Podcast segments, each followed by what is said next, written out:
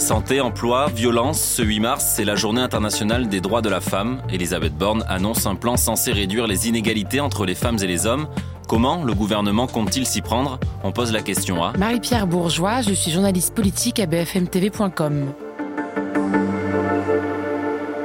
Les inégalités hommes-femmes ou femmes-hommes, comme on dit aujourd'hui, c'est euh, la grande cause du quinquennat depuis 2017. Ça a été à nouveau renouvelé en 2022. On peut voir le verre à moitié vide, à moitié plein. Manifestement, Elisabeth Borne juge qu'il y a encore beaucoup de progrès. Lundi soir, elle était dans C'est à vous sur France 5. Elle a reconnu elle-même des failles dans le dispositif, notamment de lutte contre les féminicides. Et pour améliorer l'égalité entre les hommes et les femmes, elle a annoncé plusieurs choses. Il y a un premier volet sur l'éducation. Elle a un but que les filières scientifiques soient paritaires donc à égalité entre les hommes et les femmes d'ici 2027. C'est un vaste sujet. Aujourd'hui, vous avez principalement des garçons dans les filières scientifiques. Vous avez également un volet santé. Hein. Par exemple, elle veut mettre fin à un arrêt de travail avec un délai de carence quand vous faites une fausse couche chez des femmes. Elle a aussi annoncé le remboursement des protections périodiques lavables en pharmacie et également un volet lutte contre les violences. Dans ses annonces, elle a rappelé à nouveau qu'elle allait avoir des pôles spécialisés contre les violences conjugales dans chaque juridiction en France. Et elle a également annoncé ce qu'elle appelle un pacte de nouveau départ. On peut supposer que c'est la multiplication des maisons de femmes pour permettre à des femmes qui doivent partir en urgence de chez elles parce qu'elles sont victimes de violences euh, conjugales de pouvoir partir avec un accueil rapide dans une maison des femmes, probablement euh,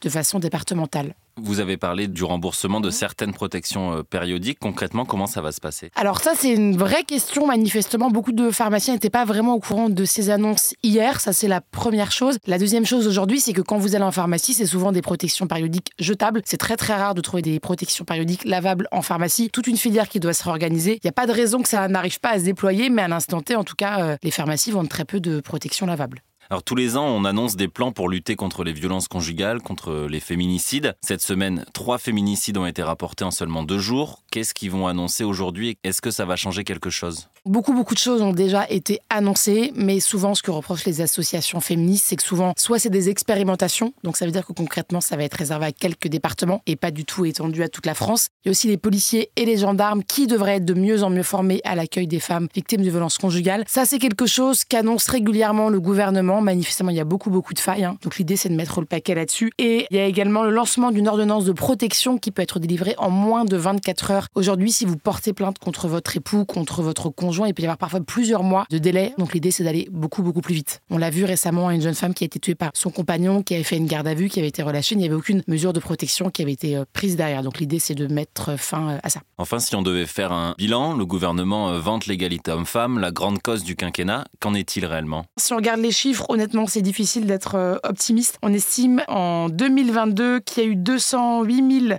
femmes qui ont poussé la porte d'un commissariat ou d'une gendarmerie. C'est quand même une hausse de plus de 20% en un an. C'est énorme. Le gouvernement dit évidemment on ne peut pas se réjouir de ça, mais ça montre qu'il y a peut-être une libération de la parole. Ce qu'on peut se dire aussi, c'est que même si le gouvernement n'a pas été assez loin, on sent quand même que les choses bougent beaucoup. Les associations féministes, elles, sont un peu plus nuancées. Elles disent qu'il y a moins d'une victime sur quatre aujourd'hui qui porte plainte. Donc finalement, ces chiffres seraient extrêmement sous-estimés. Et les associations féministes sont quand même pas très très convaincues ni par les annonces d'Elisabeth Borne ni par euh, ce qui a pu être fait euh, depuis 2017.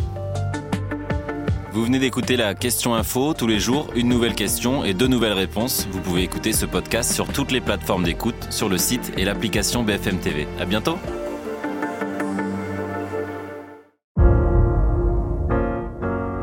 Vous avez aimé écouter la question info?